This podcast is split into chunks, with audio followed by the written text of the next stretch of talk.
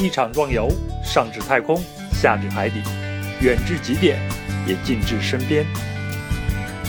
两仨好友神游天外，畅谈历史，解析文化，也直击人心。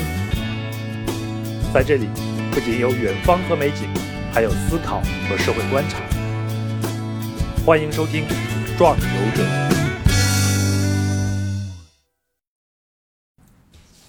大家好，我是你们的教导主任老杨，欢迎收听《壮游者》。今天我们请到了两位非常有意思的分享人，他们两位是夫妇，在二零一八年从五月二十二号到十二月二十二号，一共是七个月。当时他们应该是领取了结婚证，然后他们的蜜月旅行呢是一场长达七个月、穿越五大洲、五十二个国家的壮游。我相信对很多人来说呢。和自己相爱的人一起去浪迹天涯是一个带圆的梦，但是他们已经做到了。先让我们的嘉宾给大家打个招呼，李阳和老马。李阳先来吧。大家好，我叫徐丽阳，嗯，叫我丽阳就可以。那丽阳，你以前是做什么工作的？嗯，我在。我们出发之前，我上班大概十二年，然后一直是在企业里面做市场或者是公关这样的工作，嗯呃，市场品牌宣传，然后应该算是一个非常正常的上班族。然后以前可能也会有一些旅行，但是最长大概也就不超过两周，就是单趟的话不超过两周。那也就是我们普通白领或者上班的人。加上年假呀，加上公共假期啊，能请的最长的一个假。对，嗯，那老马呢？老马的经历就比较丰富一些了。嗯，好吧，那我自我介绍一下吧，我是老马，呃，那么今年三十八岁。呃，在以前呢，我是应该说很久以前了，是一个在银行工作，那么在银行工作一个白领，在经过一些人生变故之后呢，我从银行辞职，呃。应该说，陆陆续续也做了一些其他的工作。那么在这个期间，呃，我在认识丽阳以前，呃，我自己曾经旅行过八十多个国家，呃，也是一路风餐露宿吧。所以在和丽阳相遇以后，我们其实是走上了另外一条路，就是两个人情侣旅行。这也是我的此生的第一次体验吧。你看，你从自我介绍上，你就能听得出来，这丽阳和老马。他好像是两种人，不太一样的一个类型，两种人类，所以所以一种男人，一种女人，所以我们这叫壮游者人类研究会。那你们是怎么认识，然后走在一起的呢？我们算是通过相亲的方式吧。嗯，然后其实我自认为我们两个还算是人群中，算是人群中比较有意思的人。嗯，然后也是比较有想法的人，但是我们俩的相遇其实是一个特别俗套，或者说。就是现在，甚至大家会觉得和我们的人设不太相符的一种相识的过程。但是我觉得可能，啊，我认识他的时候，我我三十四，他三十六，嗯，我觉得我们两个可能很容易的确认对方是同类，或者说一起去携手走这段旅程，是因为我们之前试错过很多次，然后知道自己什么样的是可以走下去的，什么样的是错的。那所以，其实我们两个很快也就确定了情侣的关系。但那个时候跟这个旅行还没有关系，其实还是嗯，他在做一些文化内容方面的工作，然后我还是一个普通的上班族。然后在这样相处了大概半年的时间，其实是因为一一些小的事情的触发，然后导致了我们决定说，要不要就来一趟爽的。来一趟，来一趟爽的，对，就是长期的这种旅行，是吗？对，嗯，那你走的时候是你刚才说是有一些小的事情的一个触发，那到底是一个什么样的事情触发你了？嗯，其实我在一七年认识老马的时候，那个之前一直在外企工作，然后后面刚好我认识他的时候的这个时间节点，我就。呃，转行去了国内的一家比较大的互联网公司，然后从，呃，一个是企业文化的转变上，然后工工作的整个的职责角色，可能更多的是公司内部的管理风格啊等等，会有一个大的转变，然后非常不适应，就其实还是一个很很很小的一个事件的触发，就是我被逼到了一个项目，一个项目被逼到了绝境，然后。那个时候其实有一种一甩手什么都不干了的那种冲动，然后把那个项目做完了之后，其实我就提出来说辞职了。我能不能先补充一下刚才丽阳说的呀？可以啊，因为我刚才听他说，我觉得说的有点太啰嗦了。应该说，呃，可能公司有不同的风格，但是他所在这家公司的老板，呃，确实是有一些过分。所以，呃，我觉得做事就是和什么样的人一起来做事。那么他们那个老板就是动不动就骂人啊，然后这已经超出了正常管理范围的东西。所以当时我们的这趟旅行其实是。出于一个非常非常小的意外，就在于那天晚上，他们老板又在骂人，嗯，然后我就在边上听电话，我看他的表情很难堪。后来我说：“你把电话挂了，我们辞职，然后就出去去旅行。”当然说的其实没有没有这么文绉绉的，我们就说辞职，咱们出去走一圈儿。那我能打断吗？其实我当时打电话的时候，他就一直在跟我打手势，他跟我。呃，他在跟我比划，他跟我比划就是挂掉挂掉，不要再跟他扯了。然后后来我还是虚与委蛇着把那个电话打完了之后，他说别伺候他们了，咱们去环球旅行吧。大概就是这样的一句。对，然后因为要如果要离职的话，可能面临一个问题，就是反正他在这个地方已经贡献了这么长时间，那么他理论上是按照我们的劳动合同法规定是可以是应该要休假的。而且我们结婚是要休婚假的，那个时候其实我们两个还没有登记，但是我们已经决定登记，只是早晚的问题。所以那时候我那我说这样吧，那还不如说我们就此，然后把我们的合法权益保护一下，我们先去登记，然后先去登记，我们把婚假休了，然后再去走这个环球旅行。所以等于其实我们的包括结婚，包括旅行，其实是绑定在一起的。对于我们来讲，其实我们相处的这段时间，呃，就像他说的，婚姻无所谓主义者，其实，呃，有没有两指其实并不是特别重要。我觉得两个人能够在一起，然后能够一起，呃，去经经历一些事情，这才是更重要的事儿。嗯。但是那天晚上，丽阳在打电话，然后你在旁边告诉他，你把电话挂掉，我们出去走一圈的时候，你有没有想过，你可能会改变另外一个人的？接下来的生活的一个路径呢？其实没想那么多，其实只是当时有一种，呃，用用武侠小说里的话叫做“欲解心头汗，拔剑斩仇人”，就是那种感觉，就是就是先把这个事情，我们先把这个痛苦这段经历结束了，就是因为他我看他那段时间太痛苦了，就是整天面对的这种劈头盖脸的乱骂，所以我说我不想让他这么这么这么备受折磨的，我们先出去。具体说，呃，在这段路上能有多大改变？其实我隐隐约约的觉得可能会改变，但是具体会改变成什么样子，那是不知道的。那丽阳，你以前的生活，特别是我，我很关心你以前的旅行性的这些东西，你是一种什么样的一种状态呢？因为你看你描述你自己的职业履历啊，都是在公司里边做一些事务性的，或者销售，或者是品牌建设这样的一个。那你出去旅行的话，你是一种什么样的状态呢？嗯，其实我在上班族里面还算是比较胆大的那种人，就是几乎每一次出国的这种出差，我都会在我的差旅之后会延几天、一个星期或者是一个周末，然后去自己探索一下我们出差的这个目的地所在的这个地区，他们周围的一些景色或者人文。然后这是一个，然后另外一个我自己还比较喜欢跟大自然相关的，比如说去走一些国家森林公园，然后比如说去潜水，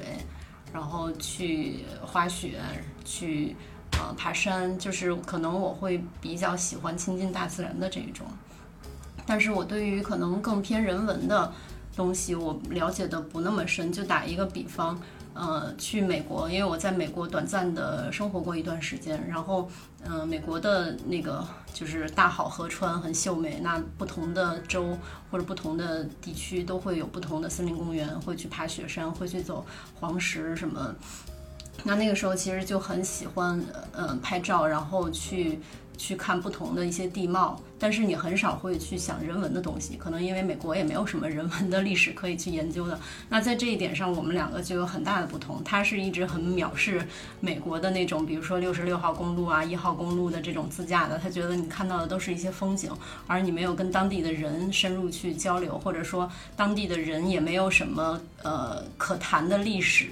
或者是可去探索的人文，那就其实并不代表说你真的深入到了这个地方，或者说这个地方它有什么跟世界上其他地方不一样的东西。所以，其实在这个方面，我们俩是有很大的差别的。所以你看，你们俩人在旅行的时候，起点或者出发点都是不一样。李阳他可能会更喜欢大自然一点，但是老马呢，他是一个人文主义者，出去的话是以人文为主的。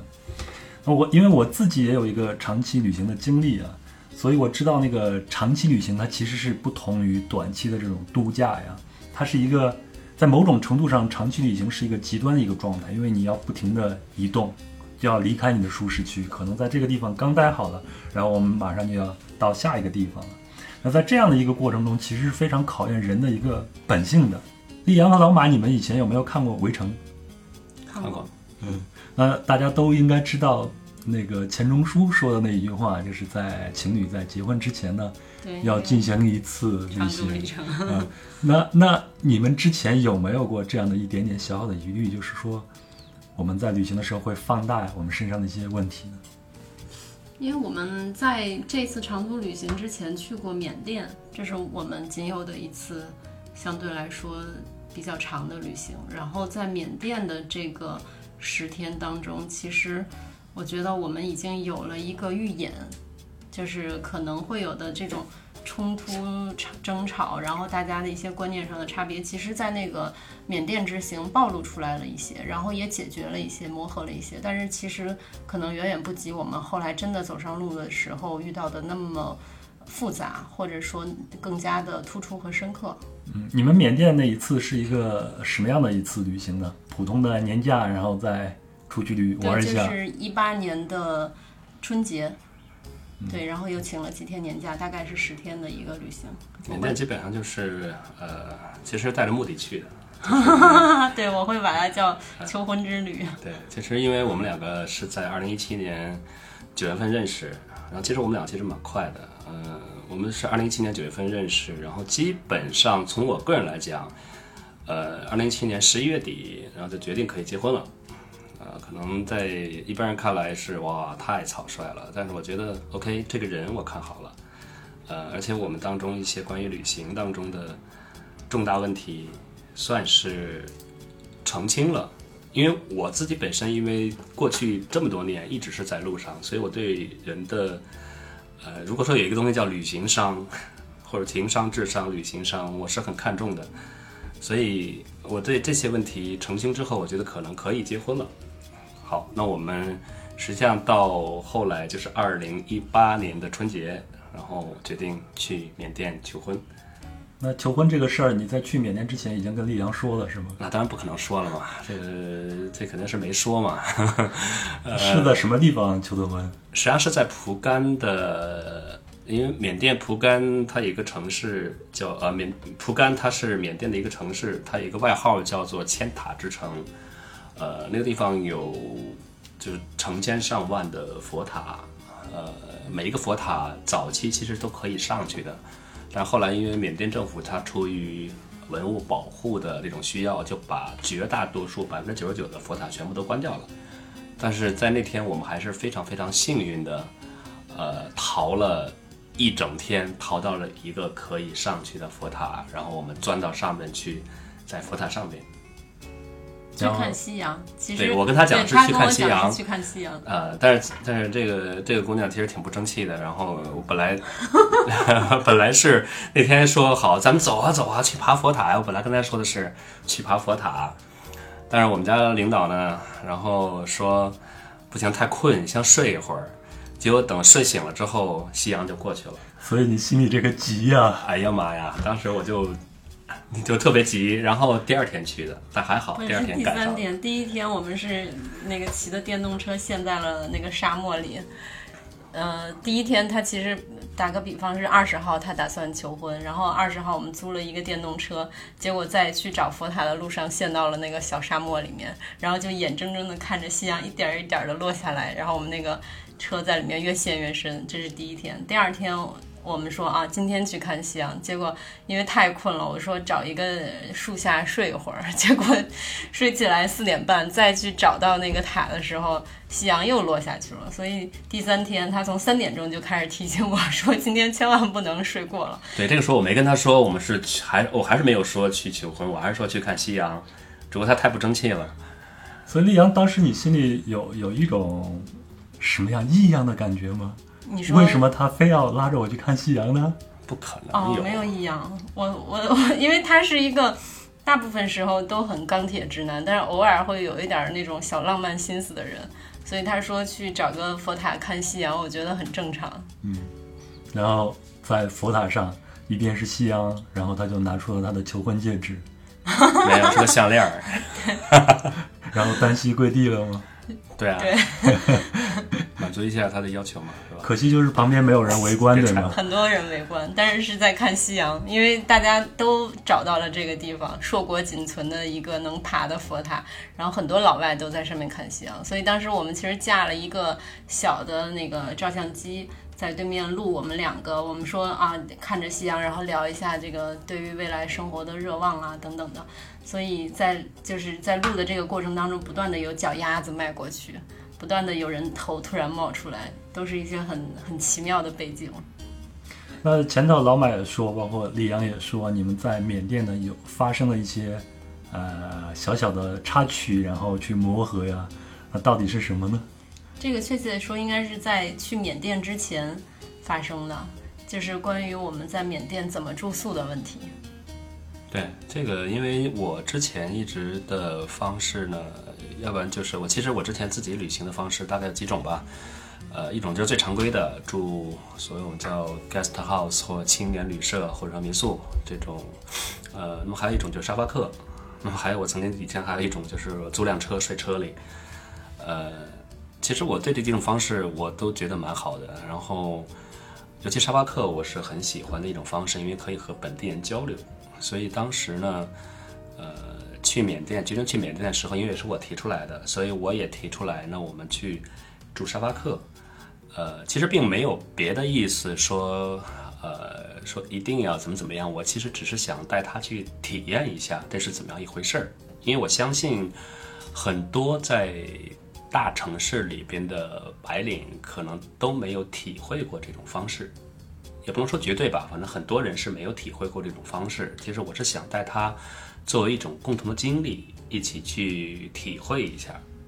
但是呢，丽阳因为他之前的工作经历可能更多是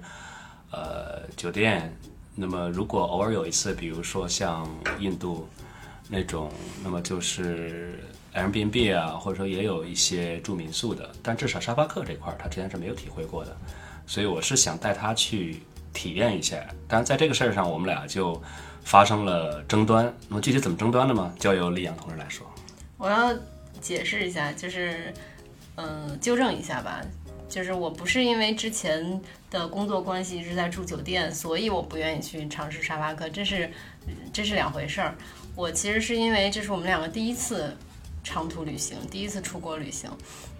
那我当然希望越少风险越好，我希望不要有那种。呃，意外从情绪上面给我们两个一些意外，那我希望这个整个的旅程是一个美好的、完美的，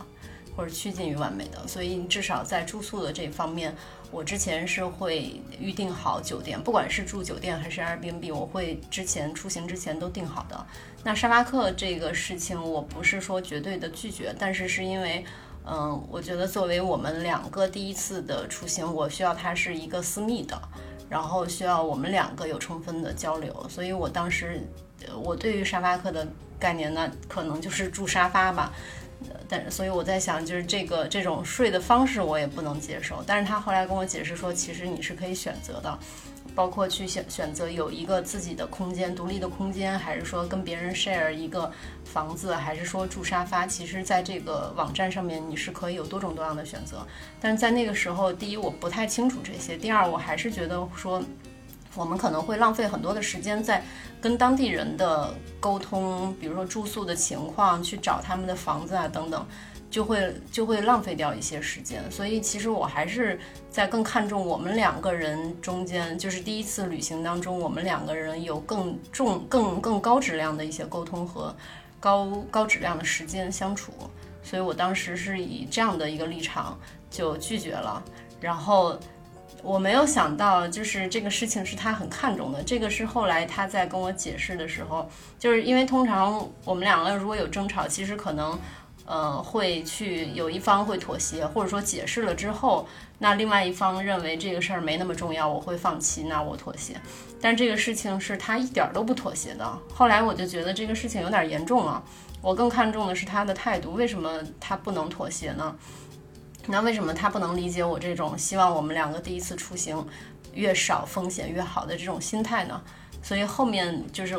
我们两个会变成了各执一词，到最后已经忘记在吵什么，而是觉得说这个事情为什么你就不能够去为我做一点改变呢？然后到最后他跟我解释，是因为他觉得这是他过去五年来他的生活的一部分。那沙发客这种经历也在一定程度上塑造了他现在的生。性格或者说他的一些人生观，那他也希望带我去体验这种这种经历，然后他也希望我不要因为没有尝试过一个事情，就简单的从他的外表来对他判断，然后说不。所以到最后他跟我解释清楚了之后，我说那 OK，我们可以尝试。所以其实，在缅甸的住宿，我们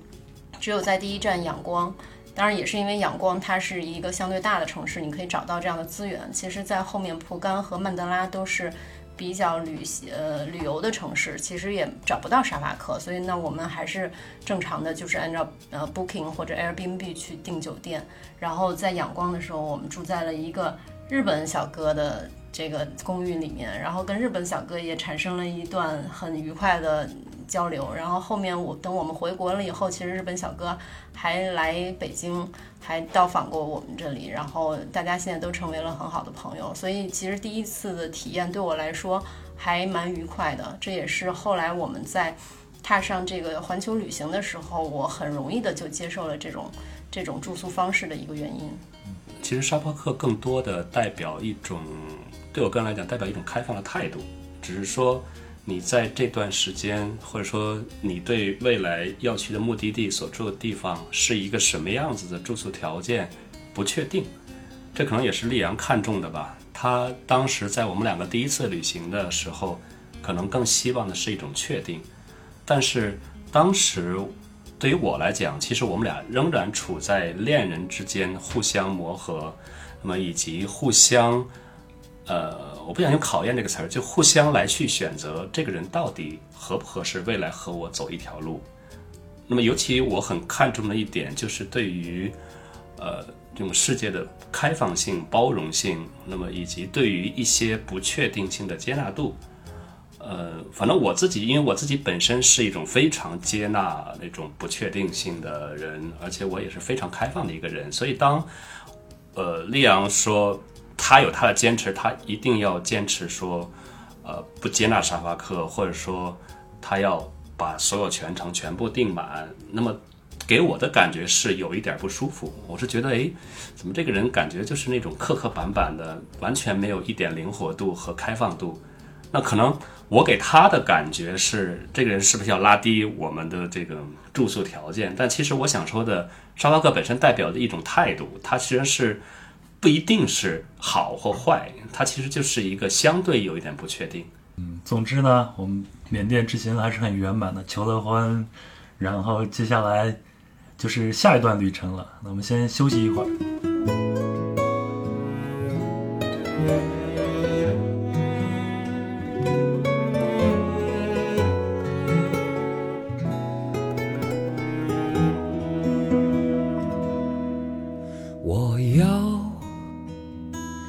在我身旁，我要看着你梳妆。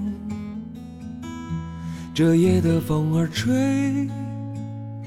吹得心痒痒。我的姑娘，我在他乡，望着月亮，送你美丽的衣裳，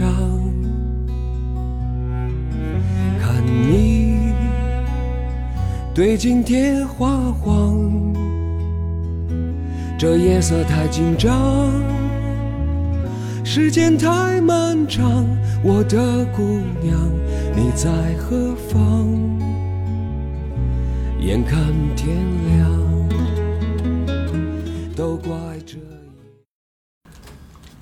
李阳和老马，你们是什么时候才决定要一起去出发的呢？嗯，这个事情我可以给你讲的很细节，我记得非常清楚。如果说我们是三月三十一号领证的话，我们是二呃三月二十九号那天打完那通电话，然后决定说老娘不伺候了。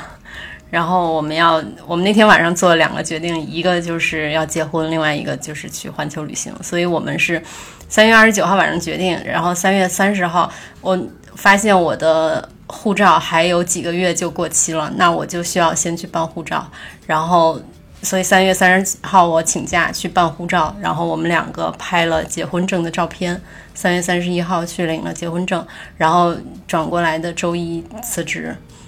因为我们两个结婚其实没有拍婚纱照，然后那我的婚纱就是其实是一个跟朋友一起开了一个 party，为那个 party 买了一个白纱裙，所以也不是很复杂，也不是很很隆重的一个白纱裙，所以当时我就有一个想法说，哎，那我带上这个白色的婚纱，那我们走到很多地方的时候可以补拍，然后这样的话回来其实是一个更有意义的旅行婚纱照。但是其实，所以这个婚纱照就占占了很大的空间，因为它还是这个婚纱啊有点厚，然后鼓鼓的。但是后来我们发现，只有在第一站美国的时候拍了一些，后来再也没有拿出来，因为每天非常累，然后有很多的不太确定的事情，并且你也不太可能一一大早就穿着这个婚纱一样的白纱裙出去。那我可能在路上有的时候全程是背着那个很沉重的十几公斤的双肩包的，所以你也不太可能说突然有一个灵感说，那我现在要换个妆。所以后来走了几站之后，发现根本就它就是一个累赘。然后我们在中间伊朗的时候，因为邮费比较便宜，一次性的把很多东西都寄回去了。所以其实就是包括我们在行前准备呃这个洗漱的用品，其实我也是准备的蛮充分的。那我带了很多那种呃。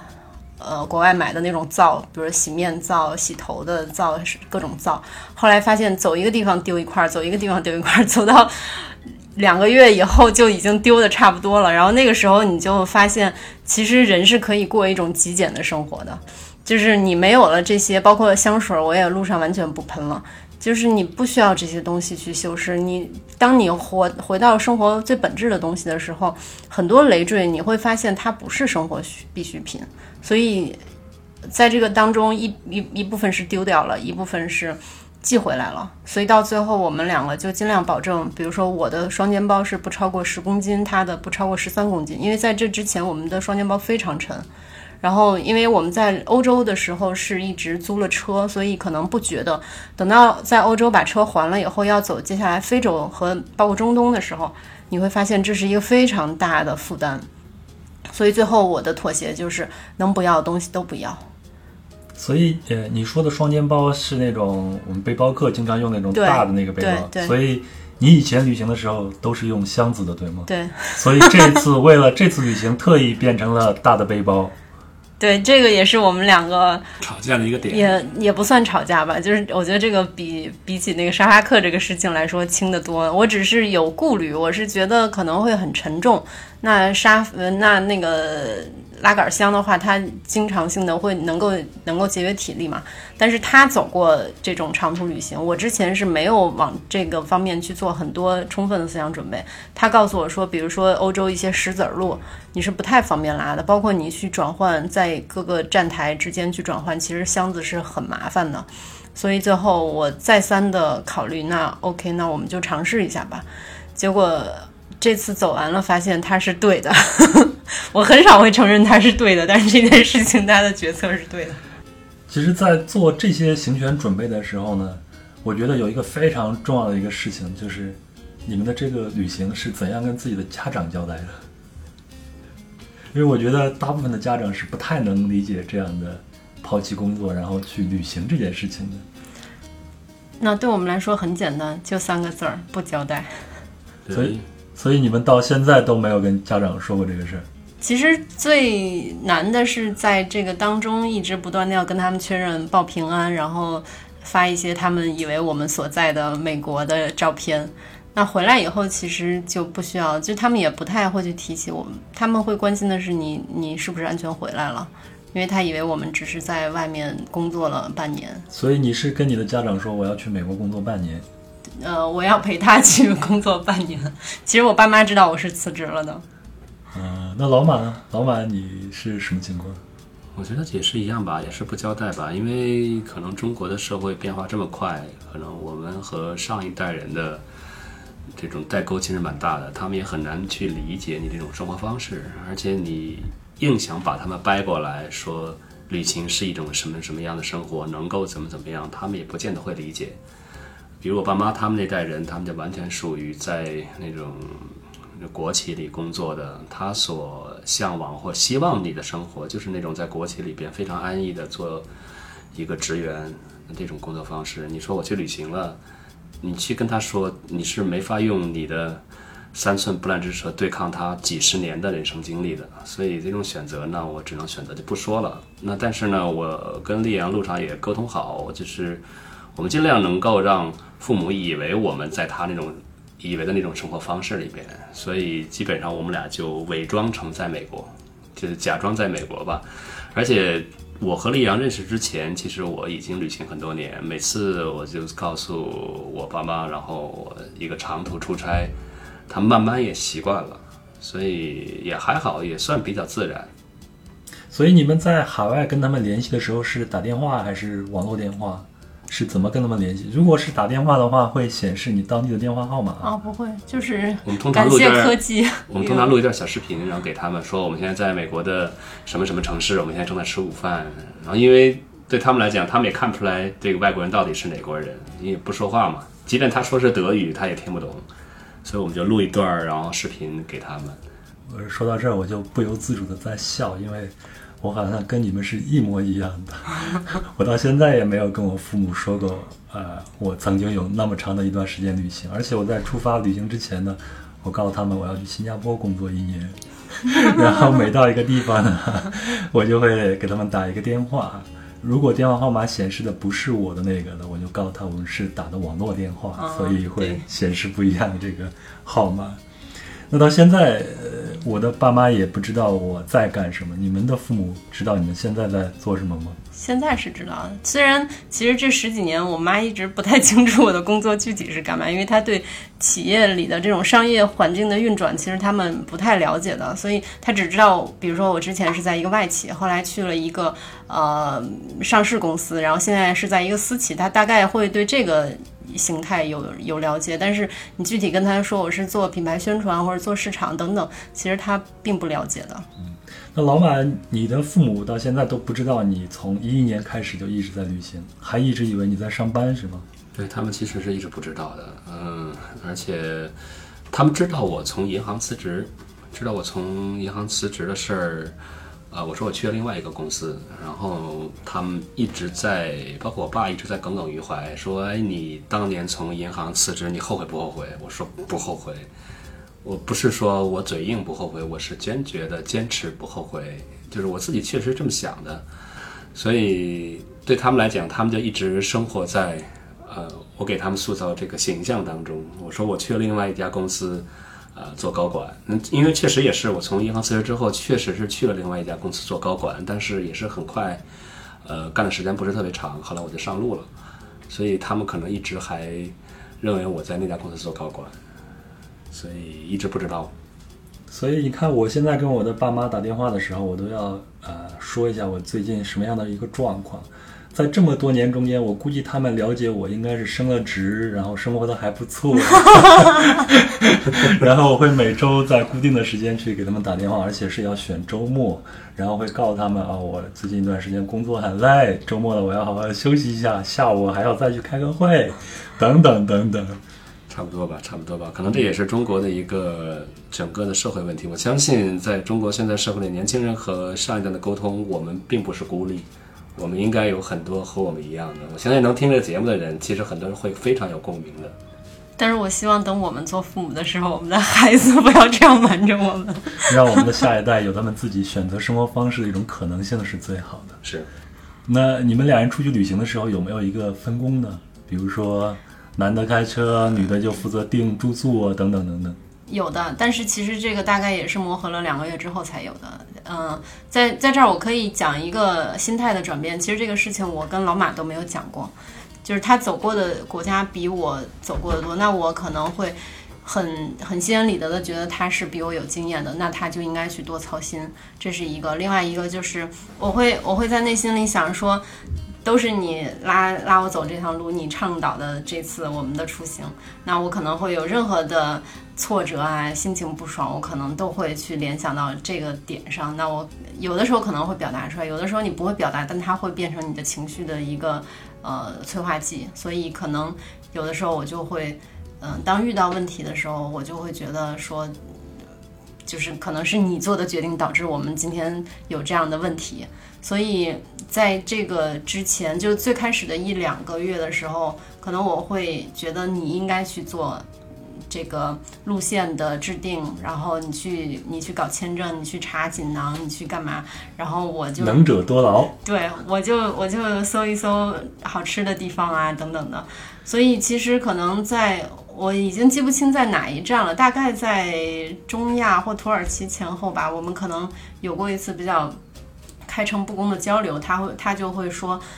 其实这一趟走，咱们两个一定是要合力的。那你必须要，你也要参与进来做一些事情，你不能等着我去做，然后你也不能觉得说我就应该去做签证或者是定路线，你也要看呀。所以到后面，其实一开始我是被他推着或拉着去做这件事情，当到后面的时候，我就会非常自觉的。因为我发现，就是这个事情肯定还是分工合作会效率更高嘛。那我也会比他可能更细心一些，或者说我们两个人看的渠道不一样。他有的时候会上 Google 去搜一些东西，那我可能会从论坛去找一些东西。我们两个去分工去找，比如说在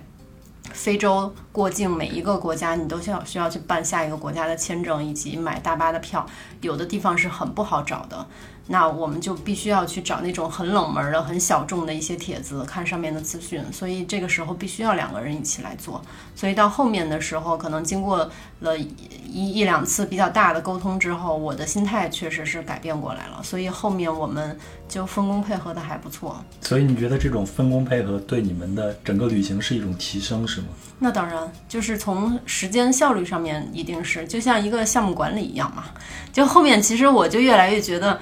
是像是一个项目，哎，已经从旅行变成工作了，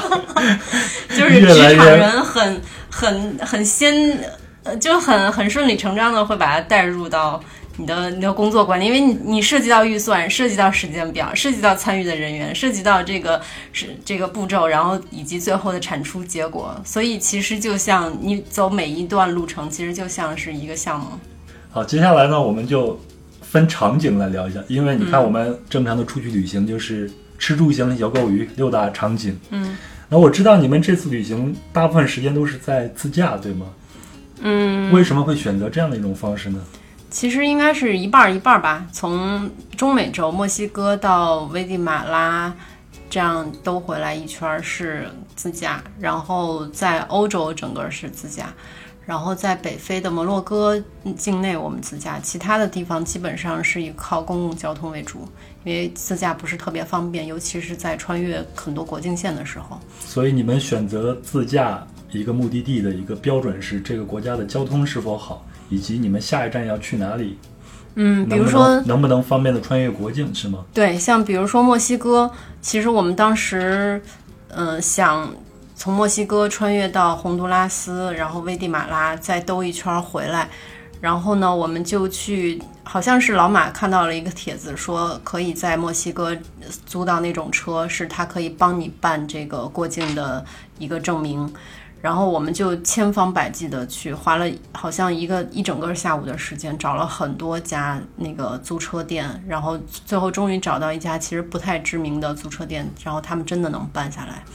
所以我们就能够能够走得通这条路。像欧洲，因为欧盟境内关系可以你随便穿越国境线嘛，所以这个其实是比较好搞定的。剩下的像，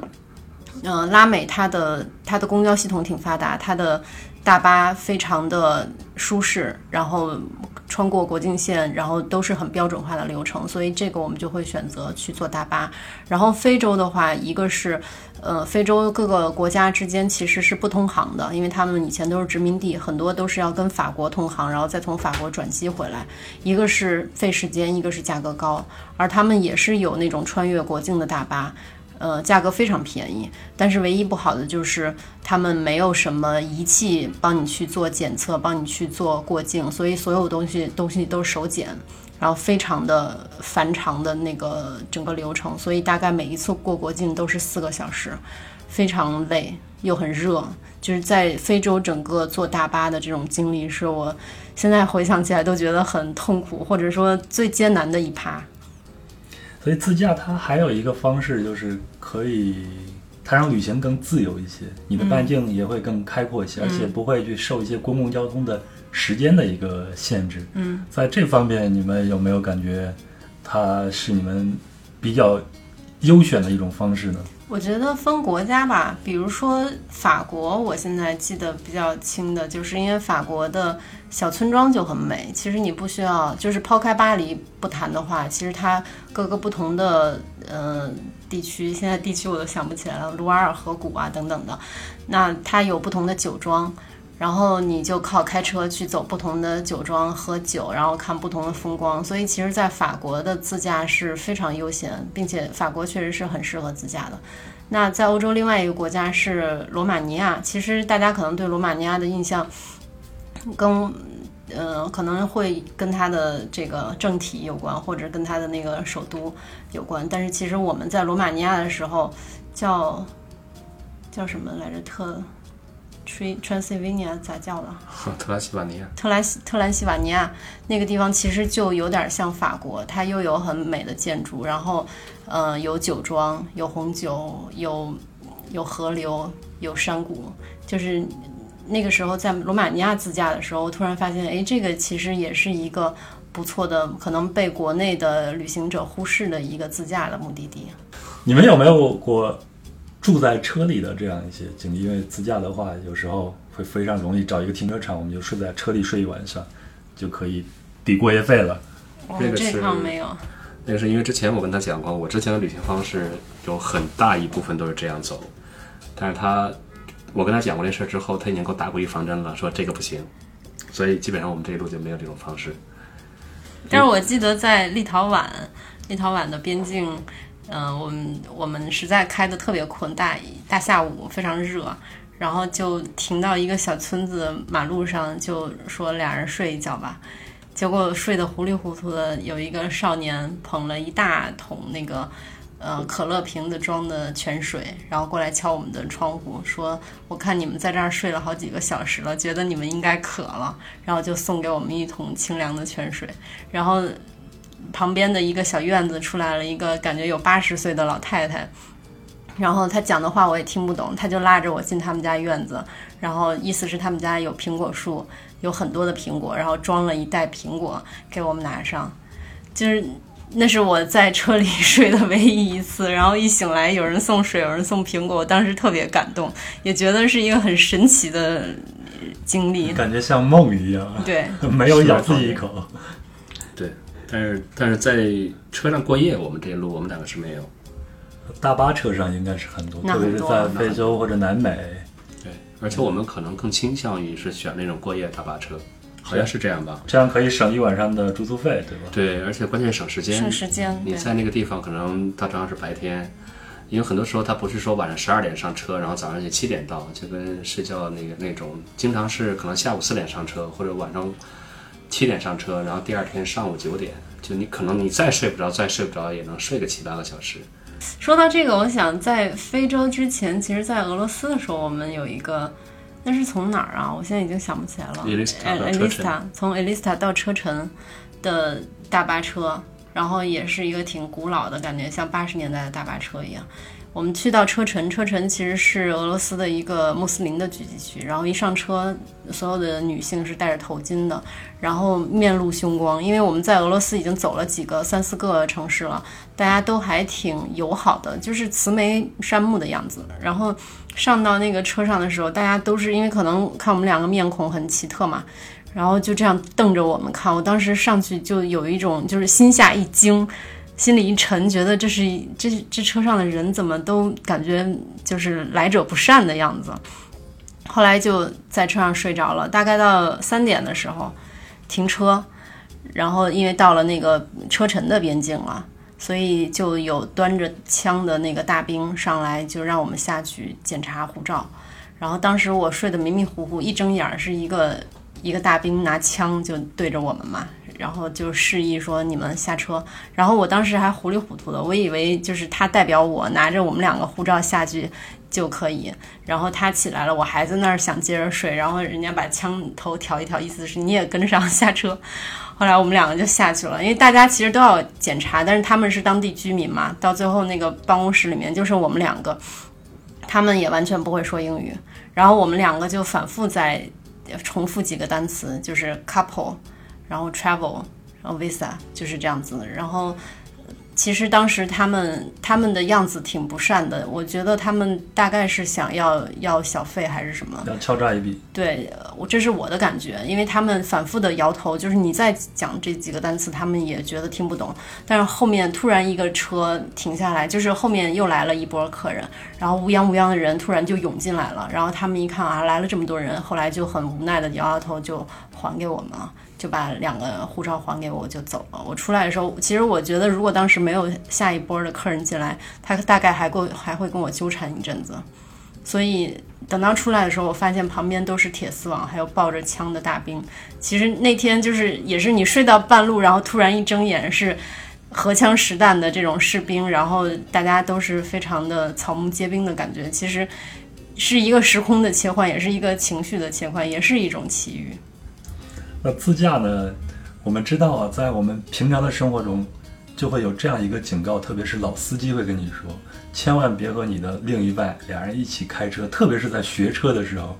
你像自驾了，你们会会在一个空间里面很长的一个时间，会因为这些产生一些问题吗？比如某坐在副驾的人去指挥驾驶的这些人，你讲，我觉得一开始还是有一些问题吧。我觉得这个问题可能一直到我们回来之后都没有解决，是前一段时间才解决。就是因为我之前在路上自驾的时候，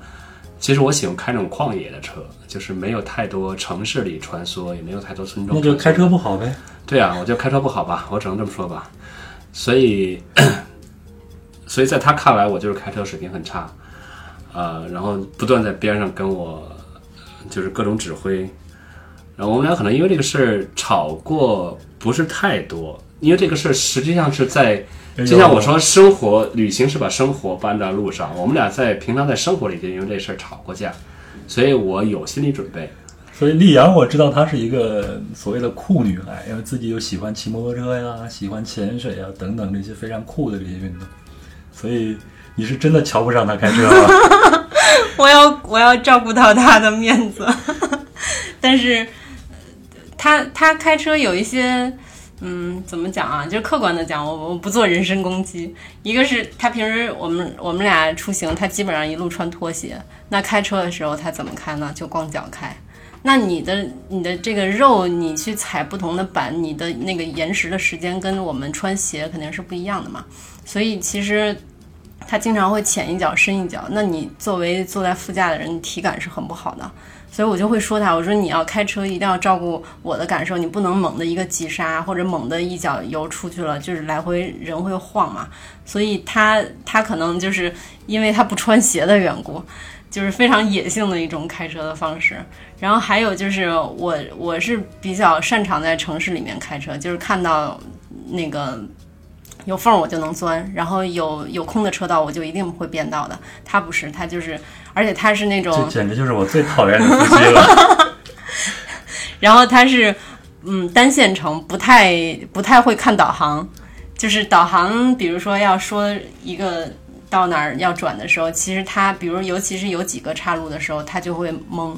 然后就导致，比如说会走错啊等等，然后他走错了，我就会大喊大叫，我说这么简单的一个岔路，你怎么能走错？然后就会有这样的争吵。这作为一个男人怎么能忍这个呢？还 好我忍了，因为之前已经忍过了。然后很多时候他还说：“你为什么不抄他？你为什么不抄他？”有时候一旦涉及到这种问题，这种问题其实不是是非问题，这是一个习惯问题，我就会有点急。我说：“要不然就是你开，如果是我的风格，那请尊重我的风格，按照我的风格来。”当然开始我还讲，后来我就不讲了，后来我就不说话了。然后除非是到那种是非问题，可能我这个确实没转好，那你说那就说了。到现在我们已经进化到很高阶了，就是回到家里以后已经很高阶，就是说，OK，那你行，You can, you up，No can no BB，对，所以我就不说了，所以他开就好了。就两个人风格不一样嘛，我觉得没有绝对对错，这就是他的风格。他可能他觉得前面有一个车就是不能忍，那我觉得可以忍，那我也没说非要按照我的方式来，或者说怎么样，那你行你上就行了。所以我要再总结一下这一趴关于交通啊，比如像欧洲啊，像在中美洲这些地方呢，比较适合去自驾。那像在非洲啊，或者是南美洲这些啊，非常的遥远，另外租车不太方便呢，我们就可以选择啊，通过这种公共交通长途大巴去。而且还有一些地方呢，是出入国境不太方便的地方，我们就尽量选择公共交通。像欧洲这样的，有欧盟啊，出入国境非常方便，我们就可以选择啊自驾。另外呢，在自驾之前一定要买好保险。在公共交通上，我也要提醒大家要注意一下防盗。在很久很久以前，你拥有我，我拥有你。在很久很久以前，你离开我，去远空翱翔。外面的世界很精彩，外面的世界很无奈。当你觉得外面的世界很精彩，我会在这里衷心的祝福你。好，我们进入到下一趴，就是关于住宿的。这住宿的这个问题呢，我们在你们的热身阶段缅甸的时候就已经产生了一些小小的分歧。不过后来呢，呃，溧阳也开始慢慢接受像沙发客这样一种形式。我们姑且把这个叫做住在别人家里边，或者叫入户住宿吧。那我知道你们这一趟最多的是采用的 Airbnb 的这种形式，你们大概住了多少 Airbnb 啊？具体的量我没有算过，但是如果把我们这二百多天在路上来做一个划分的话，其实我觉得大体上应该是三分之一，三分之一，可能有三分之一是沙发客，三分之一是 Airbnb，三分之一是 Booking 订的那种酒店或者是旅馆的方式。那 Airbnb 这种方式也应该是老马带你入门的。No no no，你之前就会选择这样的方式。对我之前已经试过很多次，在在很多地方我都会用 Airbnb。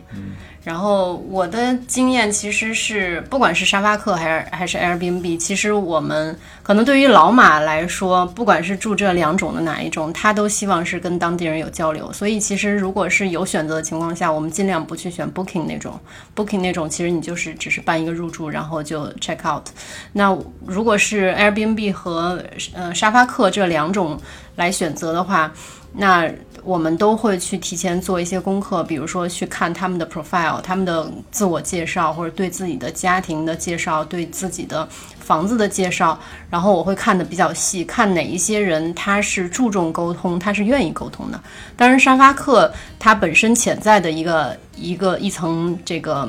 这个核心，它就是因为他们愿意去接待不同的国家的来的人，所以我们对他们的预期是，他们也希望跟我们做一些文化上面的交流。那我会对这块儿看得格外多。但 Airbnb 相对来说，它是一个商业模式嘛。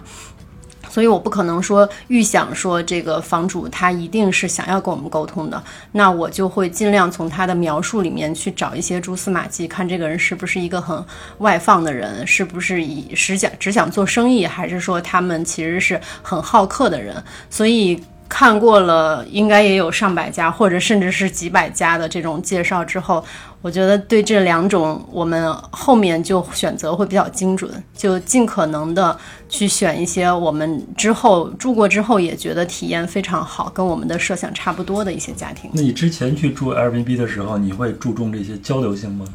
完全不会。所以你现在去住 Airbnb，你这趟旅途去住 Airbnb 的时候，你会有意识的向老马的爱好去倾斜一些。对，没错。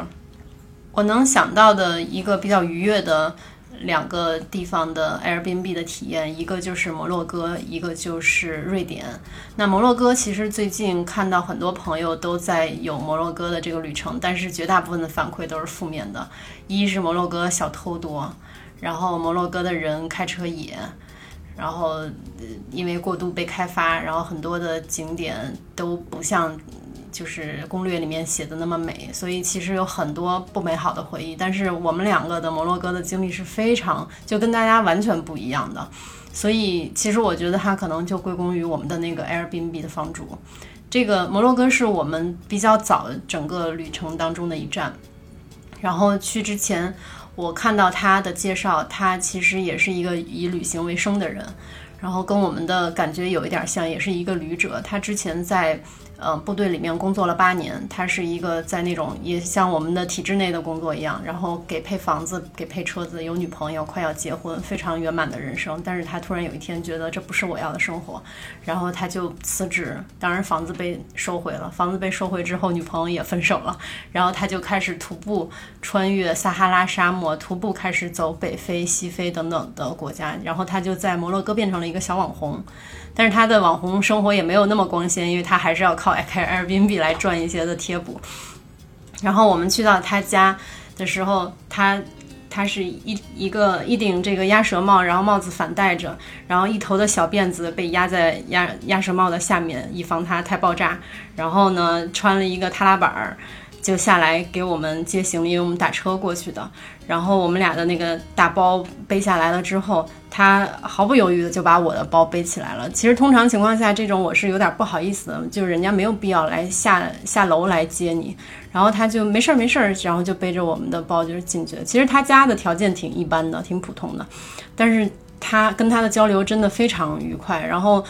他当天就带着我们去他们的那个 Old Medina，就是那个老城区转，然后告诉我们什么东西可以吃，然后带着我们去体验各种不同的小店小吃，然后聊天儿，就是一夜之间，就是一个晚上就觉得特别的亲近，变成朋友。然后我们在他家住了大概两天吧。他说，刚好我们要退房的时候。他也要去参加一个音乐会，其实我们后来才知道那是挺有名的一个音乐节，是非洲的一一种音乐形式，专门的一个音乐节。然后他跟朋友约好要去那边，然后正好我们两个其实下一站是开放的一个状态，不知道要去哪儿。他说：“那我们想去，我们打算去坐火车，然后从那个卡萨布兰卡出发往下走。”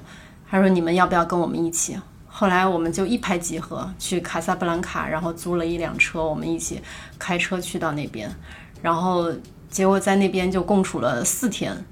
然后就变成非常好的朋友。他带着我们去吃夜市啊，然后认识他的朋友啊等等，然后再往下，他要接着在音乐节继续待着，那我们要去到下一站，叫马拉喀什。然后会去舍夫沙万等等的，就绕了一圈儿。但是到最后，舍夫沙万最后一天晚上，其实我们是要再回到他的家，叫拉巴特，是首都。然后我们要在拉巴特住一晚上，第二天要搭飞机再出发去突尼斯。然后他就无论如何说，你们今天晚上不要再找房子，一定要来我们家住。然后当然这次是免费的，就因为我们已经变成了朋友，所以我们再去他们家住的时候，就一没有收房费，二几乎没有睡觉，就大家可以说是彻夜聊到天亮这样的状态。然后我们到现在都是非常好的朋友，而且其实在这个过程中，甚至我们在老城菲斯遇到了他的亲叔叔，我们都不知道。当我们跟他的叔叔在山顶不期而遇，聊天儿，互相加了 Facebook 的好友之后，才发现居然是他的叔叔。后来我们觉得确实是物以类聚，人以群分，就是因为他们他当时他的叔叔跟我们聊到一些。比较就是他说他是非常相信共产主义的，他相信共产主义最终必定会对会战胜所有的其他的政体，然后会听起来怎么这么像李大钊呢？当时就聊到这个，我就觉得他叔叔是个神人，结果没想到居然是我们认识另外一个神人的亲戚，所以我们就会觉得说，整个在在摩洛哥的这一趟旅程，其实并不是因为跟他的吃、跟他的住、跟他的景色其实没有太大的关系，是我们在这儿遇到的人，让这一趟景色，让让这这一趟旅程，是我们在这儿遇到的人，让这一趟旅程变得不太一样了。你们在 Airbnb 和沙发客这两种之间有没有一个优先？比如说，我们先选择沙发客，如果没有沙发客，我们再去选择 Airbnb 呢？嗯，沙发客可能通常要提前做准备，因为沙发客，因为它本身是免费的，而且是完全开放的一个平台，所以其实对于呃 host 就是这个房主来说，其实他每天可能会收到大量的信件，他有的不会及时阅读，他有的会略过，或者他有一些他有自己选择的标准，那他会去看你的介绍是不是有意思，他因为他是更有主动权的嘛，所以。其实我们怎么样描述我们两个人，或者怎么样把我们两个人形容的对他来说比较有吸引力，其实这个也是一个关键。所以对于沙发客这种方式，我们通常是会提前几天去做准备。然后比如说我们能够预计到哪一天到到达什么城市，我们就会提前去发信。如果有接应当然是最好，如果没有的话，那至少 Airbnb 我们其实当天选择是 OK 的。但是 Airbnb 其实当天选择会有一些难处，比如说它可能。就会回应不及时。你到了当下马上要入住的时候，如果他没有回应，那有的时候我们遇上过这样的情况，就他完全没有回应。因为尤其是我们在欧洲，呃，旅行的时候，大概七八月份，也正是欧洲的旅行季。有的时候你以为可能未来两个小时要达到达这个地方，我再发也来得及，但是结果房主们都在旅行，根本没有人理你，所以那个时候就会有一点紧张了。所以，像你刚才说，你们啊在找沙发客的时候，会在你们的档案里边写一下自己的呃诱人之处。老马，你们是怎么描述你们的？嗯，因为这次基本上发沙发客都是以我的账户来发的，呃，所以我会跟他简单介绍一下。我说，而且基本有一点啊，就是在什么地方我都会用当地的，至少能贴近当地的语言吧。比如在拉丁美洲。我会用西班牙语来写，然后在阿拉伯地区，我至少前面要加一个萨拉马雷空，就是那种问阿拉伯语之间的问候。俄语也是能够知道一些就全部用上，然后同时把我们两个的一些经历介绍一下。我说我们两个是一对夫妻环球旅行，呃，那我们在路上遇到一些什么故事，呃，有哪些可以和你去分享的？我觉得更多其实是展现。我们作为中国人，而且同时又是作为一个中国的环球旅行者，这个特点，我相信现在中国在世界上影响力逐步在扩大，大家其实很多人也会对中国人以及中国的文化比较感兴趣，甚至有时候我会在这个介绍信里边，呃，简单讲一下，比如中国的一些习俗，但可能写的有点长，但是呢，我觉得还是写的比较诚恳吧。那你们在路上，嗯，特别是溧阳啊。前头我们也聊了那个日本小哥，是你印象非常深的，而且是你的第一次，是吧？我的第一次给了一个日本小哥 啊！你的第一次入户住宿给了一个日本小哥，那呃，有没有一些感觉特别差的呢？感觉特别差的，那我能想到的两个吧，一个是条件比较差，一个是这个人他可能不太适合做。这种呃沙发客的房主，他并不是一个开放的心态要跟你交流，所以那当我们带着预期去住的时候，你会发现他是很封闭的人，那我就会有点不不太高兴，就是我内心里不太愉悦，我会觉得那与其是这样，我不如去住一个 Airbnb，我会更加的自由一些。那说到那个条件比较差的。这个也是有原因的，因为我们去到克里米亚，然后克里米亚现在是在被美国制裁嘛，所以我们常常用到的 Booking 啊、Airbnb 这些的订房的软件在那儿是不能用的，所以你只能落地到到了那儿的时候才能求助，或者是去路边去找。所以当时我们是。在沙发客是可以用的，是吧？沙发客我们在第一站塞瓦斯托波尔的时候住了一个直男的家里，然后他他很好心帮我们去找新飞罗波，新飞罗波他他他帮我们去找塞瓦斯托波尔的的沙发主，然后他们有一个群。他就问说有两个来自中国的 couple，然后你们是不是愿意接待？然后有一个七十岁的老头，他说他是作家，然后叫 Alexander 还是 Alexandra 这样的一个亚历山大的老头，然后他说他愿意接待，还可以去大巴站接我们等等。然后一下车我有点傻眼了，一个就是好像街边拾荒的老头在坐在路边在等我们，所以顿时就轮到你亚历山大了。我当时还抱了一线的希望，说这个老头儿他可能只是不太修边幅，但是他应该是他愿意去接接受这个客人入住，应该是有这样的住宿条件的。进进家我就更傻眼了，就是一个拾荒老头的家里，他真的是拾了很多的荒，就就很多可能我不知道是他从外面捡的，还是他自己生活的一些。小的零碎积攒下来的，他认为有价值的东西，摊在地上，放在桌上，挂在墙上，铺在床上，就是所有的地方，所有的这个平面可能都摆了小东西，而且看上去都是那种不值钱的小玩意儿，然后无处下脚。我当时就心想说，我们今天晚上要睡这儿吗？睡哪儿？根本没有地方。他的床也是看起来挺脏的，所以当时我就偷偷跟他讲说。嗯，我们要不找个找个辙，能能溜出来，能跟他解释一下。这样做是不是呃，在你们会认为这是一个不礼貌的一个举动？对，其实这是我当时的一个担忧。但是紧接着发生一件事儿，就是我要去他的那个洗手间上厕所，然后上完厕所了以后，好像是要拉马桶还是什么，就是拉了一下那个抽水，然后他的那个。燃气灶爆了，当时我真的就觉得，不管怎么样，今天晚上不能住在这儿了。那我就跟他说，我说确实是，呃，因为是这样，因为沙克本身其实有两种，本身沙巴克，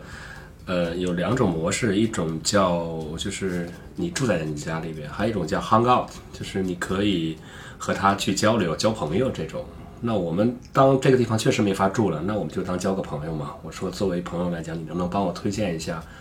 那在萨瓦斯托波尔这边有没有什么地方可以住？然后他就很认真的，然后从一个老旧的一个广告宣传的一个海报吧地图上，然后找到呃在这边的本地一个住宿，打电话过去问，然后果然那边还是有有房间。后来我们当时就去了一个 dorm，就去了一个那种床位的地方。所以还是去了，就是人家还是帮到帮到忙了。就是我们在最后一站波哥大，就是回北京前的最后一站波哥大，嗯，也是先优先选择了沙发客去联系。然后有一个小伙子还蛮热情的，他是自己家的有两层楼，一层是他的小店，他来做摄影师，就是拍那种证件照，然后还兼卖一些小玩意儿。然后他家楼上是卧室。然后他很 open 的说，愿意把他的卧室给我们来住。但是后来我们发现，他是一个三十二岁的男生，然后浑身是塔兔，还有那个扎了满头的小辫子，看形象是一个很朋克的青年。然后我们还以为会有一段很愉快的交流，结果发现他是一个。嗯，我们通俗来说叫妈宝男，因为他妈妈跟他住在一起，然后他是一个完全没有自己的主见，甚至不太会表达的男生，就是好像他妈妈是他的代言人，然后他也基本不跟我们交流，他的英文也不是特别好，然后也不跟我们交流，就其实我们是想要跟他尝试去交流一些东西，或者是开开玩笑等等，但是他给我们的整个。感觉是没有办法去沟通，或者是没有做好准备来跟你沟通。然后他妈妈又是挺严厉的一个，看起来很强势的女性，所以其实我们在他家住的时候是有一点压抑在的。那你们住了这么多的沙发客，等你们回到北京以后，有没有反过来说，这个世界上还有很多的 couple 或者单身的男的出去旅行，他们住宿也同样需要一些呃沙发主去 host 他们？嗯，你们有没有开放过自己的房间呢？其实我是觉得我对我自己要求挺高的，就是我如果要去接待的话，我一定从时间上、空间上非常充分，我才会去接待，给别人留一个比较好的印象。所以我们俩商量的结果就是在要孩子之前，我们会开放出来，然后至少一个月会接待一次。嗯，这算是一种回馈啊。对，嗯，对帮助过你们的人一种回馈，虽然不是直接回馈到他们身上，也可可以回馈到其他的像我们一样有旅行梦想、有这种经历的人身上。对，对而且这一路，呃，刚才丽阳说我们这一路其实三分之一、三分之一、三分之一，就是三分之一沙发客，三分之一 Airbnb，还有三分之一是民宿。其实还有一部分我们很多的，比如像保加利亚、罗马尼亚、呃，奥地利、西班牙，呃，还有什么地方，包括伊朗，基本都是住在之前我曾经接待过或我住过的沙发客家里边。好，关于住宿的这一趴呢，我们就到这儿。我稍微做一点总结啊。如果是我们出于这个经济考虑的话呢，我们可能在欧洲这样的地方，如果你去住 hostel，哪怕是床位，它的价格也不低。那如果是两个人或者两个人以上的话，那住 Airbnb 这样的形式可能是最方便的。如果而且是最经济实惠的。如果你能找到沙发沙发主呢，那当然是从经济考虑是最合适的。那像在拉美啊这些地方呢，它可能啊，你住一个 hostel，对两人来说是比较划算，因为它的价格非常的低。有时候你去找一个 Airbnb 的话，它的价格会上去。当然是看你的出发点是什么。如果你就是想跟当地人接接触，那么这种入户住宿是最好的一种方式。那我们再去预定这些房源的时候呢，首先就是我们要把自己的这个呃申请信或者我们的档案给稍微的写清晰一些，要把你自己的这种需求，特别是愿意和他们去沟通，愿意和他们去 share 这个世界的这种愿望给他表达出来会更好一些。那么我们在预定的时候也要看他们的这个档案，看他们是不是一个和你的意愿符合。我自己有一个私人的一个小小的建议是，一定要多看评论。我通常情况下我不会去住那个一个评论都没有的这一家。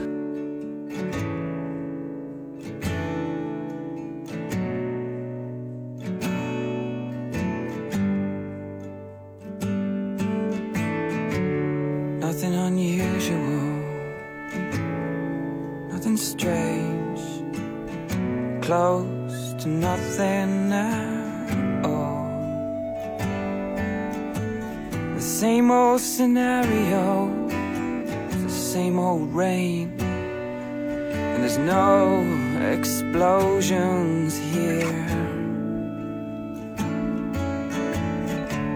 And something unusual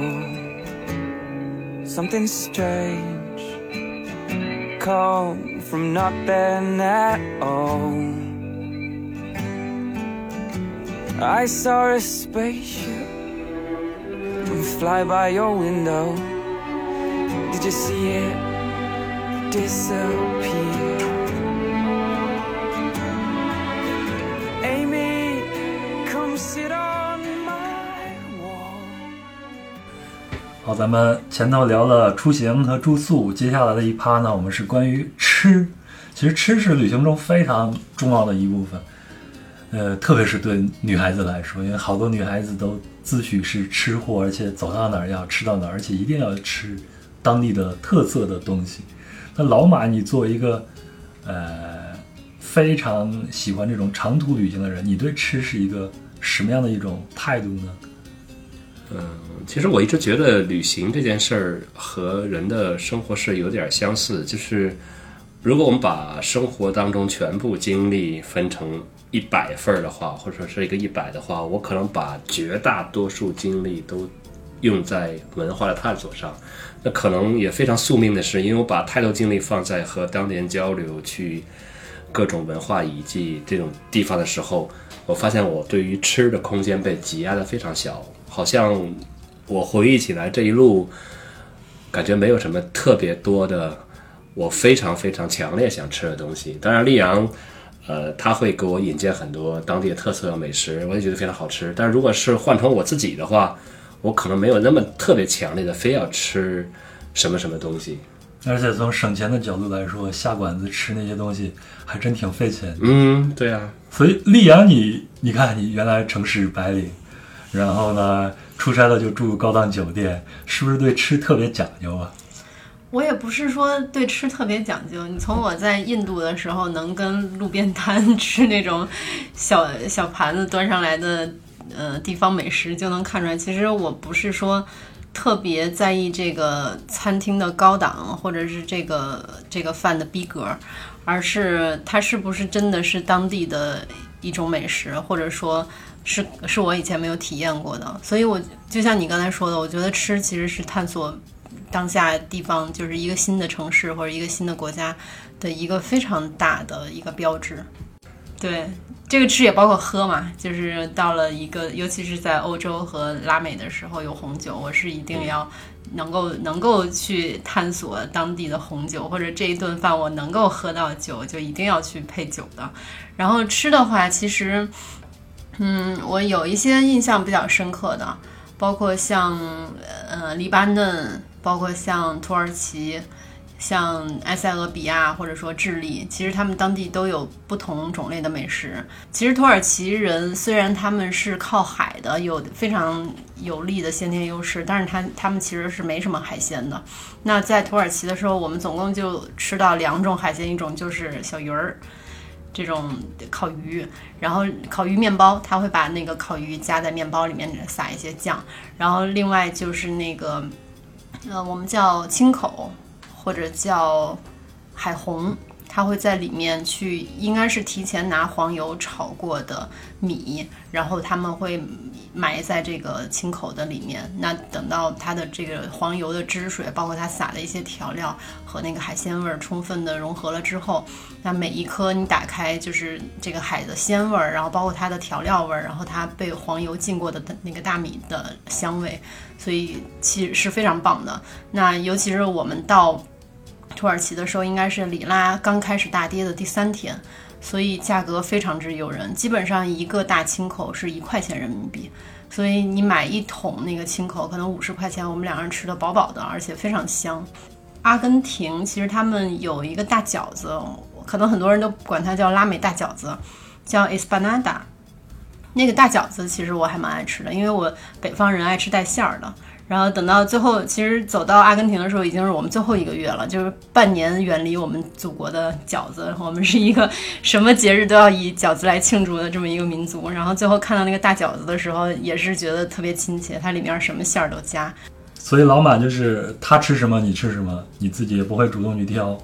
对，基本就是这样。你要说矛盾的点就在于，比如说到了一个餐厅，我说要点两份菜嘛，那这样的话，我们两个都可以互相来 share。然后我也会问他你想吃什么，我都行。嗯，随便。就是你知道，对于一个美食主义者来说，一个我都行是多么大的让人生气。这就这就好像人家说一句我爱你，然后你这边嗯好。溧阳还是一个西安人，是一个美食之都，我认为的一个美食之都。那你出去的时候会怀念中餐吗？非常的。那你们自己会做饭来犒劳一下自己的胃口吗？会。其实我们选 Airbnb 有一个最大的原因就是看它的厨房能不能用。如果有厨房可以用，那我们就尽量去当地的菜市场买菜，然后尽可能的结合当地的原材料来做一些有中国特色的饭。嗯，你们会不会做一些中餐和你们的房东啊，或者是沙发主啊一起去吃，然后传播一下我们？中国的这种文化会做的会做，这是一个特别美妙的故事。我们怀着非常赤诚之心，然后由我们的大厨利阳同志，然后做了一桌非常非常我怎么听着要画风要变呢？具体怎么回事由丽阳来讲。你为什么不能讲一点正面的？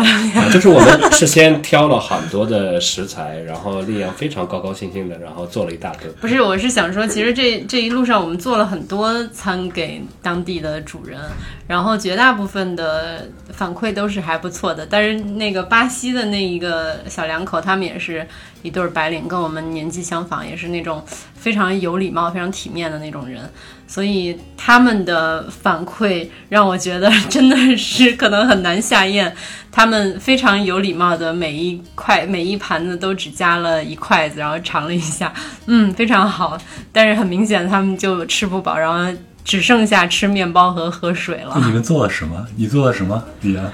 我记得我们应该是鸡胗，对炒了鸡胗，因为他本身他不吃肉嘛，所以他只吃那些鸡胗呀、然后内脏啊，对那些东西，其实很多的欧美人他们是不吃的。然后还有百叶，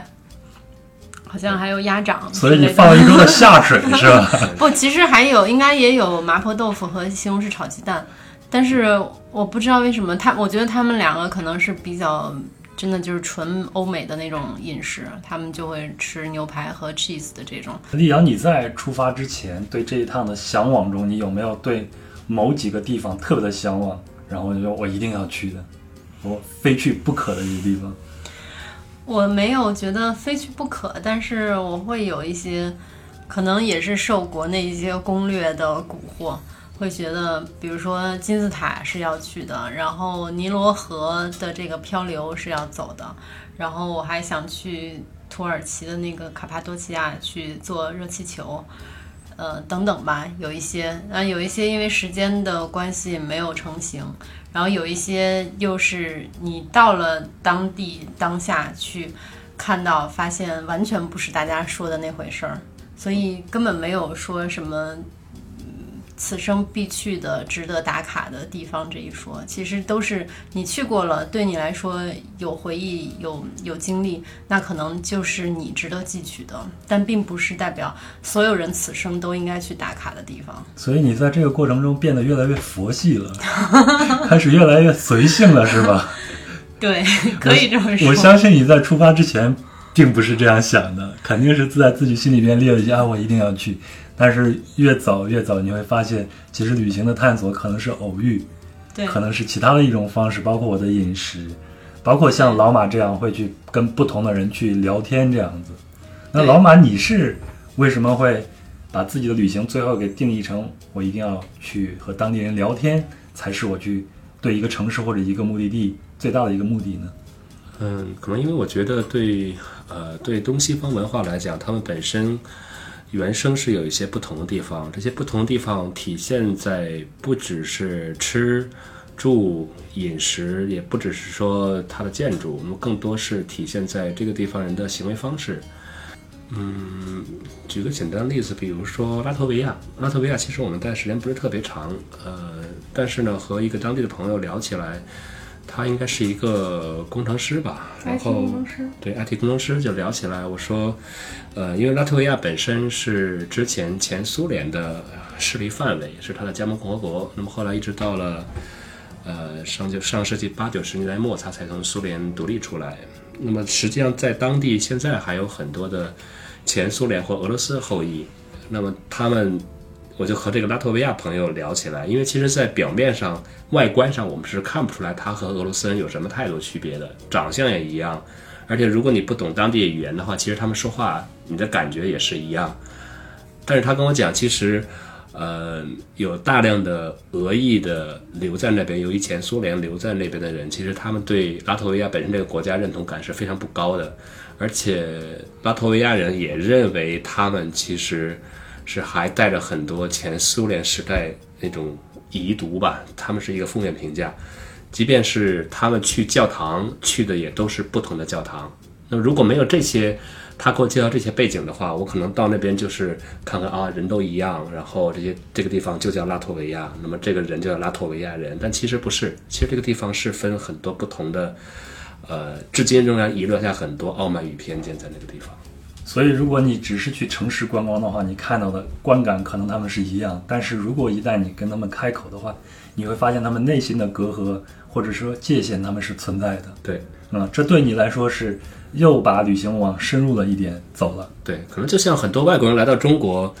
呃，他如果单纯去一下东方明珠，然后去一下杭州西湖，去一下长城，他觉得啊，中国大概就是这个样子。但是如果那我们自己知道，其实中国内部还有很多的这种地图炮、地域黑，比如说什么什么地方人是什么样的人，然后什么样人看什么地方人是什么样的人。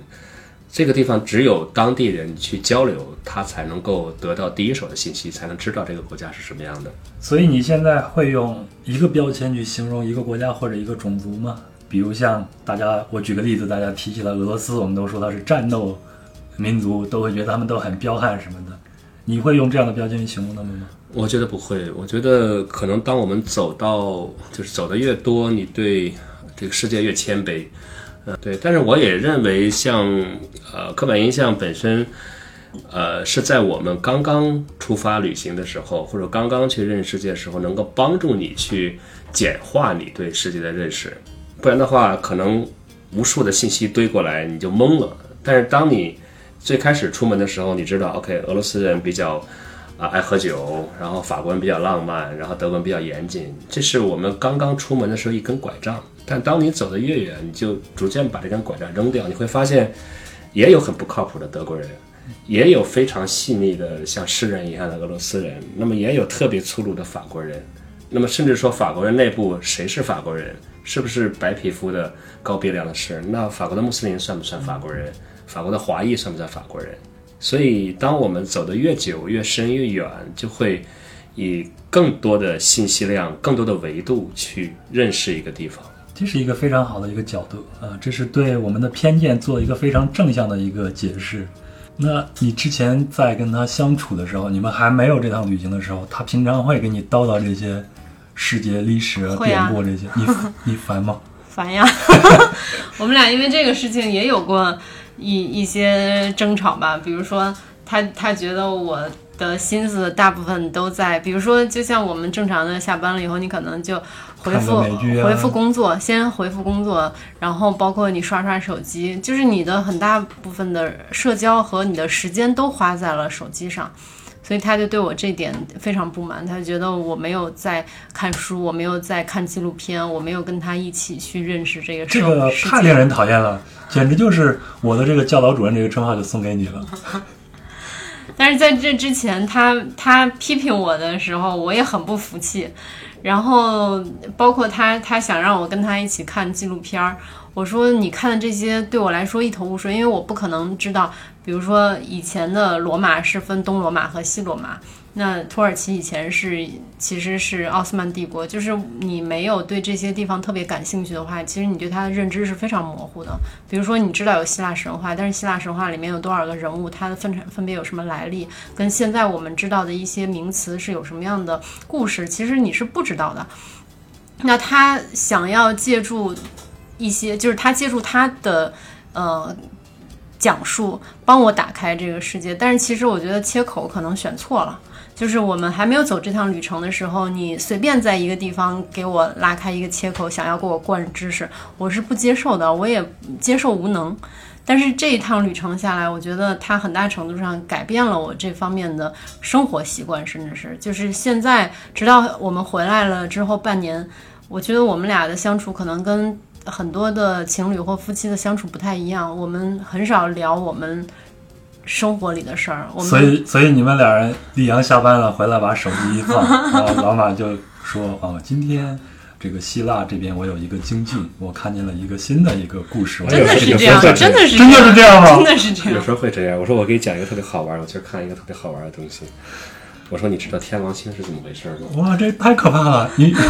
你回来以后，你的脑子已经在上班的时候装的很满了，回来以后你要再装新的这个东西。对，我还要跟他他讲的这个故事或者写的一段文字，我还要给他提出来意见和见解。嗯，还要假假要求太高了。还假装嗯，我认可。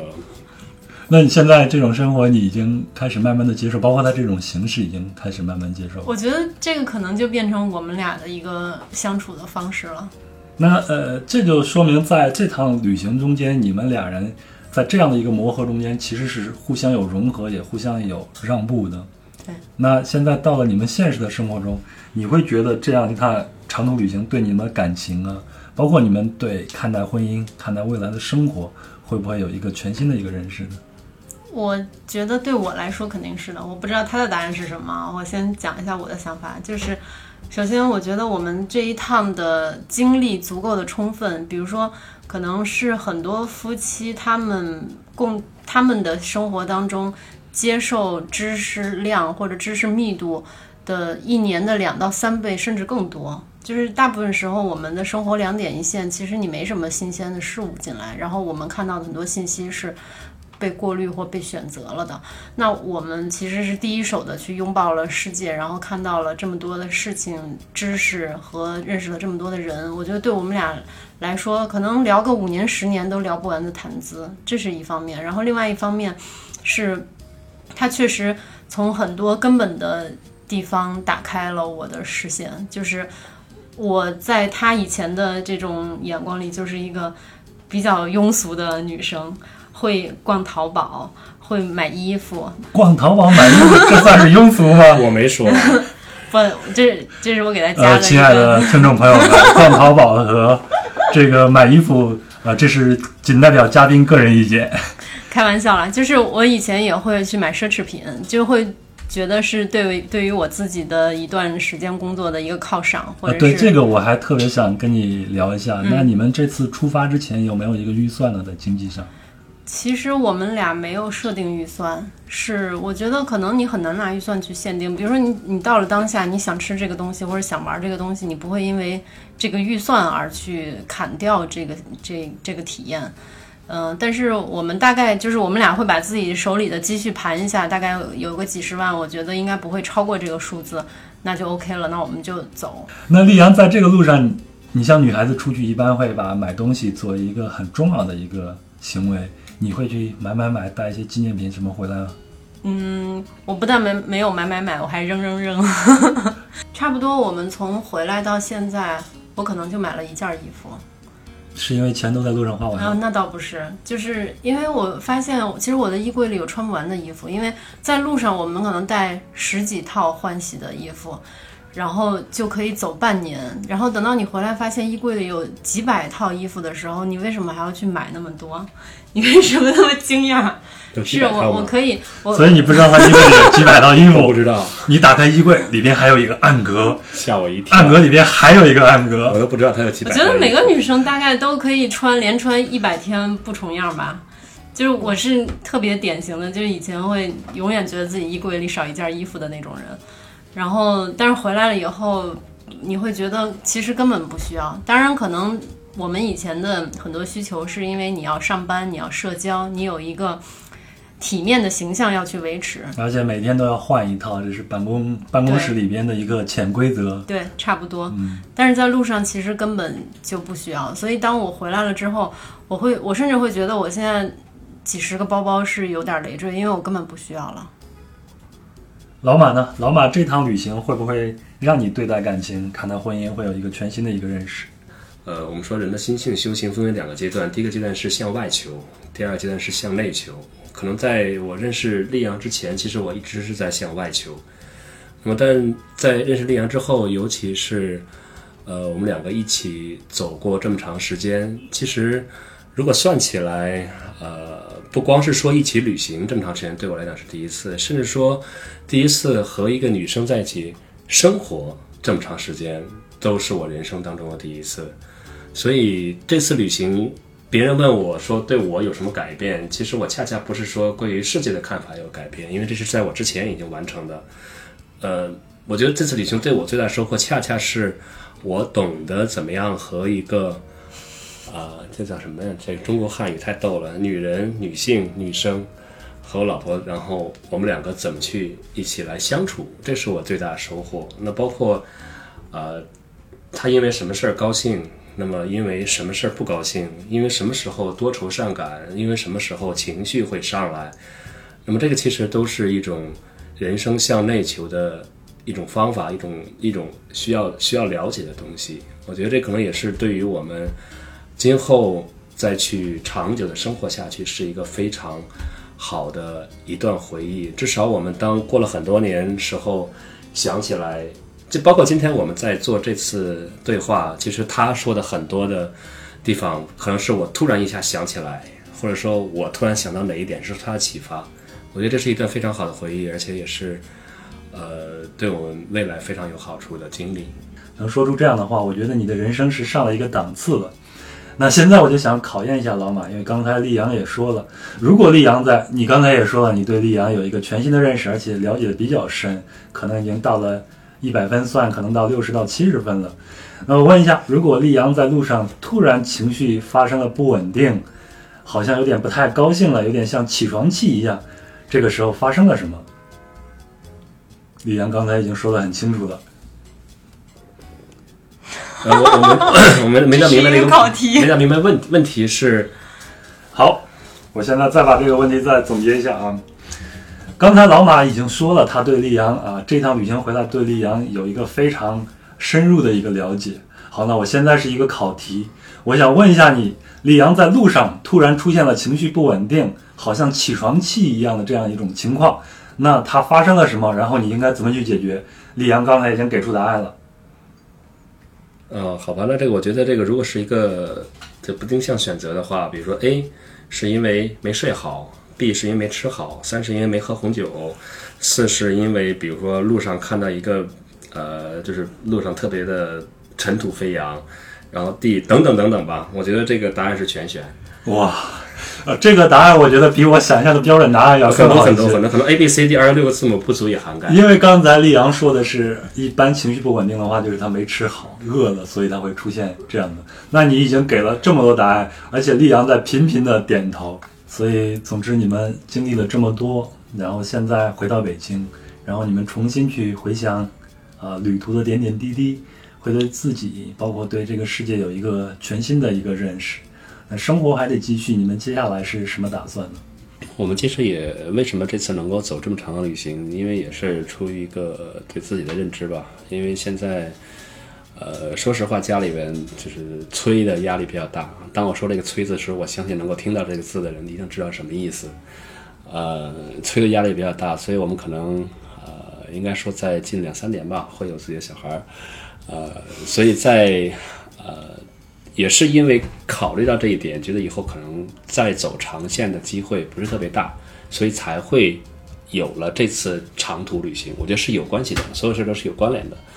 呃，那么在这次回来之后，我觉得更多的还是呃先沉静沉静，然后把呃这段时间的经历总结一下。就像我们今天这次对话，其实也对我们来讲也是一次很好的回顾和总结。呃，那同时也像你说的，搞一些经济建设。然后能够支撑我们今后还能有机会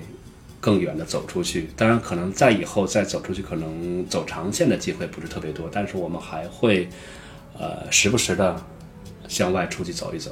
那溧阳呢？溧阳，你已经有了这样一段经历。我们知道走出去是非常容易的一件事情，但是走回来是一个非常难的一件事情。我不知道你现在重新踏入职场以后，你的心态会不会有一些改变？还是能非常平稳的接受这一切呢？我觉得现在回想起一年前的经历，像一场梦，就是因为这样的一个很刻板的职场生活，你过了十几年，然后那样的一段半年多的旅行，是一个对我来说可能是一个插曲，因为它我觉得不会变成我这一生的一个生活方式。那回来之后，其实我们是想要去平衡一些的，但是可能现实生活没有没有办法把这两者做一个特别好的结合。但我觉得，其实我们回来以后对我的改变，可能不是说你的生活方式，或者说你上班这件事情可能是必须要去做的一件事情，但是其实改变了我们回来以后我们俩的相处，或者我。会去关注世界的不同的方面，我会我涉猎的范围会发生很大的变化，所以就是再回头去干看这段经历，或者说在以带着这段经历回到我们的这个日常生活的时候，我觉得其实我又变了一个人，但是其实我也没变。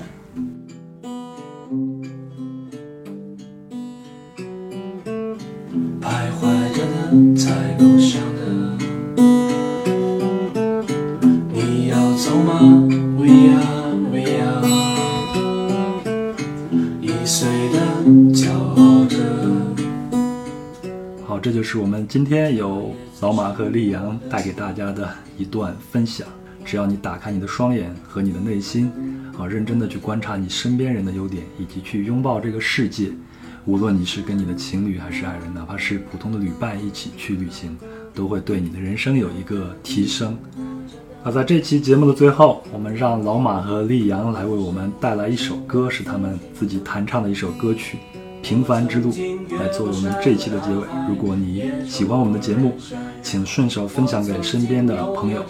你们的支持就是我们最大的一个动力。如果你想和我们交流的话，请关注“壮游者”的公众号，也就是“壮游者”，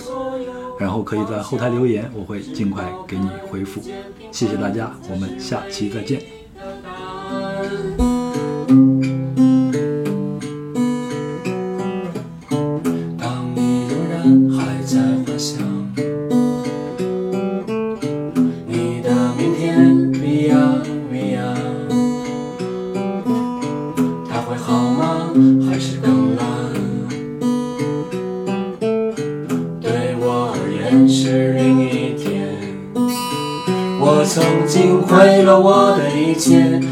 想永远的离开。我曾经堕入无边黑暗，想挣扎无法自拔。我曾经像你，像他，像那野草野花，绝望着，也渴望着，也哭也笑，也平凡着。